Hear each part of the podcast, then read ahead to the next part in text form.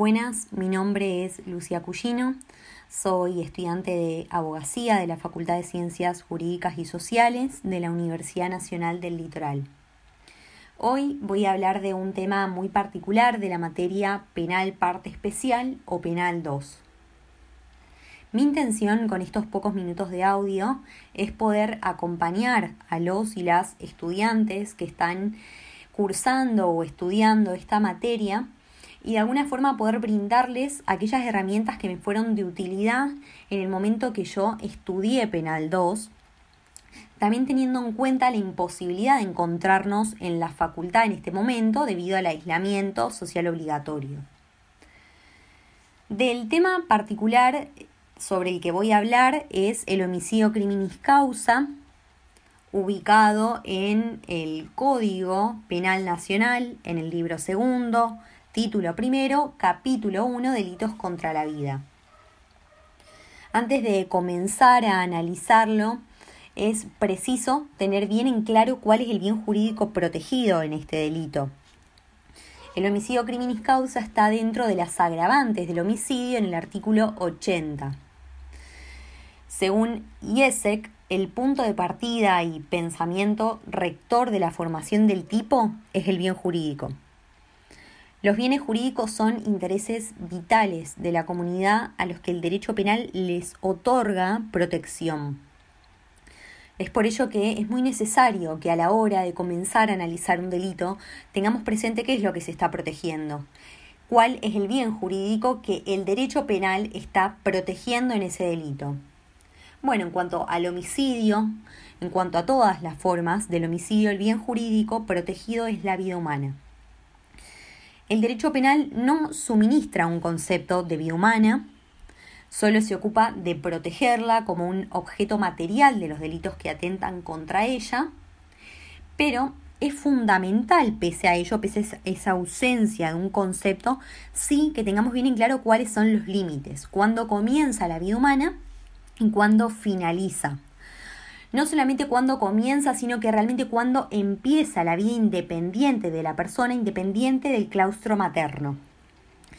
Sin buscar ahondar demasiado en este tema porque realmente hay mucho para leer en doctrina, lo cual les recomiendo. Em, busco enfatizar en la importancia de tener en claro cuál es el bien jurídico del que estamos hablando que protege el derecho penal en este delito.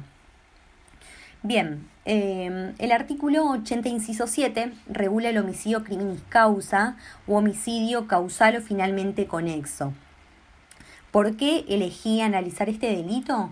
Precisamente por las dificultades de interpretación y comprensión que el mismo acarrea, y también con la dificultad de diferenciación con el 165, también del Código Penal. Antiguamente, la figura del homicidio criminis causa era conocida como la figura del latrocinio, que era el homicidio cometido con el fin de lucro, que comprendía la vinculación entre el homicidio y el hurto. Según Carrara, se componía de dos extremos, el lucro como fin y el lucro como medio. El título del latrocinio corresponde al orden de los homicidios, correspondía al orden de los homicidios debido a la prevalencia justamente del medio sobre el fin.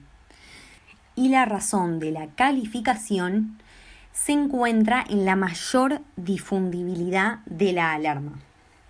Bien, hoy en día el homicidio criminis causa estriba en una conexión ideológica y comprende tanto los casos de conexión final como los casos de conexión impulsiva. Y a diferencia de lo que definía Carrara por latrocinio, esta forma de homicidio no solo tiene conexión con el hurto, sino también con cualquier otro tipo de delito.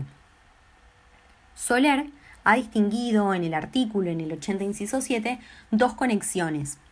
Una conexión final que está marcada por la preposición para y una conexión impulsiva marcada por la preposición por. A continuación voy a leer el artículo para que podamos identificar las distintas conexiones con sus respectivas preposiciones. El mismo eh, establece que será reprimido con eh, prisión o reclusión el que Matare para preparar, facilitar, consumar o ocultar otro delito, o para asegurar sus resultados o procurar la impunidad para sí o para otro, o por no haber logrado el fin propuesto al intentar el otro delito. Como podemos ver claramente en este artículo, las dos preposiciones para y por están marcando ambas conexiones. ¿Cuándo la conexión va a ser final? Cuando el otro delito fue el motivo que indujo al agente a actuar. Es decir, cuando el homicidio se comete para preparar, para facilitar y todos los verbos que siguen con posterioridad a la preposición para. Sin embargo, en esta conexión entre ambos delitos no basta la mera, el mero concurso entre ambos delitos, sino que es necesario algo más, es necesaria una conexión en sentido subjetivo. Es decir, la agravante no se aplicaría si no hubiese estado configurado en la conciencia del sujeto activo en el momento del hecho la motivación de matar para, preparar para facilitar. Es decir, es necesario que el autor se haya configurado esto en su mente con anterioridad a actuar sin exigir con esto una premeditación o una reflexión con anterioridad, sino simplemente que realmente haya sido consciente en el momento del hecho, que haya tenido presente esta indicada finalidad. Soler menciona que en este tipo de conexión hay un desdoblamiento psíquico, porque esta actitud tiende directamente a otra cosa distinta, para cuyo logro la muerte aparece como un medio. Un medio que puede ser necesario, simplemente conveniente o favorable. En esta misma línea, Creus Padre coinciden con Soler en lo imprescindible de la conexión subjetiva que se tiene que dar en el agente entre el homicidio y el otro delito. A su vez, Creus Padre también afirman que el delito necesariamente va a ser doloso en los casos de preparación, facilitación, consumación. Sin embargo, en los de ocultamiento, procuración de la impunidad, aseguramiento de resultados, este otro delito podría llegar a ser tanto doloso como preterintencional o culposo. Y en cuanto a la autoría, también siguiendo en la misma línea de análisis de esta conexión final, el autor del otro delito pudo haber sido el mismo agente, el mismo sujeto activo del homicidio o incluso un tercero. Bien, esto en cuanto a la conexión final, marcada por la preposición para, como se dijo al principio. Por otro lado, la conexión impulsiva o propiamente causal, que es aquella señalada o determinada en el artículo por la preposición por, es la que se va a generar por no haber logrado el fin propuesto al intentar el otro delito, nos dice el artículo. Es decir, vamos a estar frente a esta conexión cuando el autor ve frustrados sus designios a la hora de cometer el otro delito, lo cual genera despecho o rabia, y esto se convierte en el impulso hacia el homicidio. ¿Por qué puede haber frustrado sus designios? Puede haber sido por su propia torpeza, por oposición a la víctima o incluso por circunstancias extrañas a, ambos, a él y a la víctima. Lo importante en esta conexión es que a diferencia de la conexión final en la que existe la posibilidad de que el otro delito haya sido cometido por un tercero, en esta conexión sí o sí tiene que haber sido el sujeto activo. ¿Por qué? Porque como se dijo, el impulso, lo que impulsa a cometer el homicidio es la rabia o el despecho que él siente frente a la frustración de sus designios. Por lo que esto es inherente a este, a este tipo de conexión. Como podemos ver, la norma utiliza la expresión intentar por no haber logrado el fin propuesto al intentar el otro delito. ¿A qué se refiere con intentar? Se está refiriendo a un mínimo de actividad ejecutiva, es decir, se lo está utilizando como emprender. no es necesario que este otro delito se haya consumado o incluso se puede haber consumado y que igualmente el sujeto activo vea frustrados sus designios por no haber logrado, por no haber obtenido el resultado que él estaba esperando.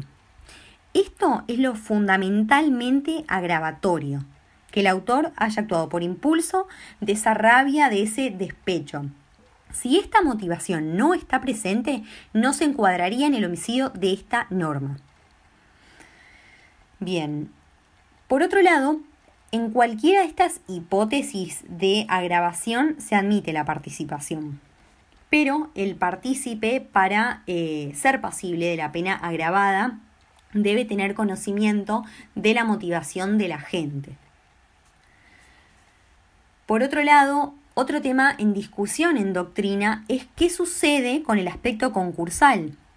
Para algunos es posible la existencia de un concurso real o ideal, pero para otros autores no. Por ejemplo, algunos sostienen que tentado o consumado el fin, este concurre en forma real con el homicidio. ¿Por qué? Porque se estaría en presencia de dos hechos independientes entre sí en cuanto a los resultados. Otros autores como Fontán Balestra, por ejemplo, se van a inclinar por un concurso ideal. Y también están aquellos autores que sostienen que en el homicidio criminis causa no existe un concurso, porque se trata de un delito complejo. Un delito que está construido sobre la unión de dos o más figuras autónomas, pero que están absorbidas por un único tipo, por un tipo complejo.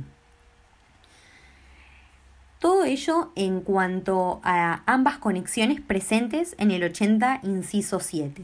Por un lado la conexión final, como se indicó al principio, y por otro la conexión impulsiva.